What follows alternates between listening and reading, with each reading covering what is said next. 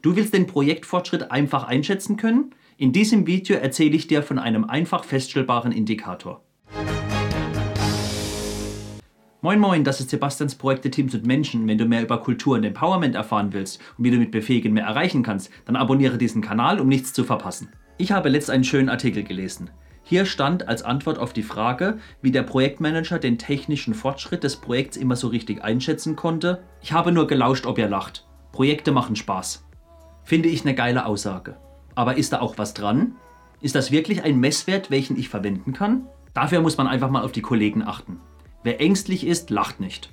Und Angst kommt oft von Druck, welchen man auf sich fühlt. Dieser Druck basiert oft daran, dass man nicht daran glaubt, dass es noch fertig wird, dass es klappen kann. Und hierdurch kommt auch die Angst vor Fehlern. Wir dürfen keine Risiken eingehen. Wenn ich jetzt einen Fehler mache, haben wir ein Problem. Wenn das schief läuft und das sich verzögert, dann sind wir einfach am Arsch. Und was ist der erste Reflex, solche Fehler zu vermeiden? Ganz einfach. Langsamer, vorsichtiger und ohne Risiken arbeiten. Und dass das dem Zeitplan definitiv nicht gut tut, das brauche ich dir garantiert nicht erzählen. Oft ist aber auch die Angst da, der Buhmann zu sein. Niemand will der Schuldige sein, wenn etwas schief läuft, wenn es länger dauert. Wenn der Chef da steht und fragt, warum das Projekt noch nicht fertig ist. Und was ist das Erste, was ich dann tue? Ich konzentriere mich nur noch auf meine Arbeit. Ich denke nicht mehr an das Team, an meine Kollegen.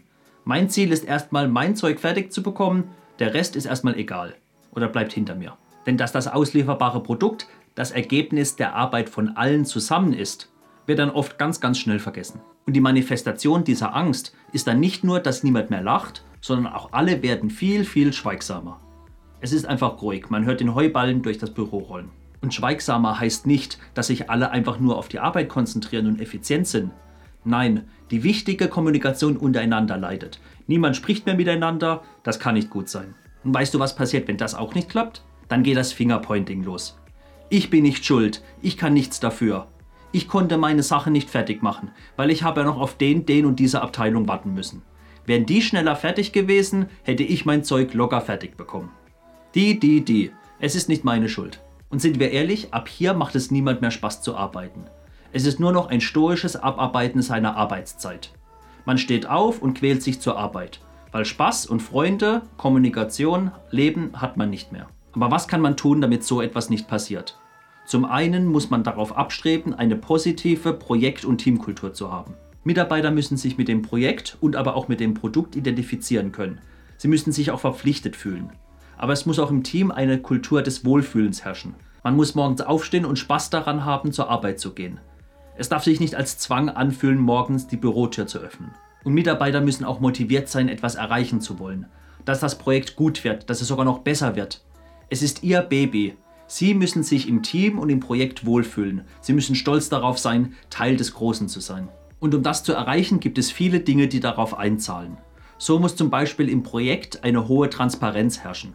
Jeder muss wissen, was passiert, was das Ziel ist, woran arbeiten wir und was wollen wir. Und jedem muss auch klar sein, was ist der aktuelle Projektstatus. Welche Ziele wollen wir erreichen, bis wann wollen wir sie erreichen und vor allem, warum wollen wir sie erreichen. Und was sind Chancen und Risiken, welche existieren? Jeder muss die Möglichkeit haben, Einfluss zu nehmen, seine Meinung, seine Kritiken und auch seine Vorschläge offen einbringen zu können. Man muss sich wohlfühlen im Team, einfach eine Atmosphäre haben, in der man über die guten und schlechten Dinge offen reden kann. Und wenn das alles da ist, dann wird die Kultur auch kommen, dann ist sie da. Dann wird zusammen gelacht, dann wird zusammen zu Mittag gegessen, es entstehen spontane Diskussionen vor Whiteboards oder in Meetings, Leute bringen eigene Ideen und Vorschläge ein. Es gibt vielleicht sogar bestimmte Rituale im Team, durch die man sich verbunden und Teil des großen Ganzen fühlt. Und dann hat man die besten Voraussetzungen für ein erfolgreiches Projekt. Funktionierende und glückliche Teams sind zwar nicht die absolute Garantie dafür, aber sie sind ein essentieller und wichtiger Teil, um es zu erreichen. Und ganz wichtig, eine Teamkultur manifestiert sich in unterschiedlichsten Weisen.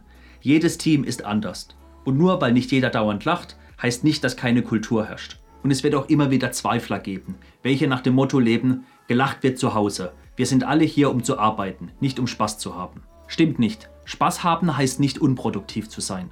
Ein Team, welches Spaß hat und motiviert ist, wird dich mit seinen Höchstleistungen überraschen. Und wenn der Projektmanager nicht weiß, ob das Team Spaß hat, weil er in seinem Einzelbüro sitzt, dann ist das ein ganz, ganz anderes Problem. Schau dir am besten mal mein Video hier dazu an. Ansonsten, wenn dir das Video gefallen hat, würde ich mich über einen Daumen nach oben freuen. und abonniere meinen Kanal, damit du nichts über Kultur und Empowerment verpasst.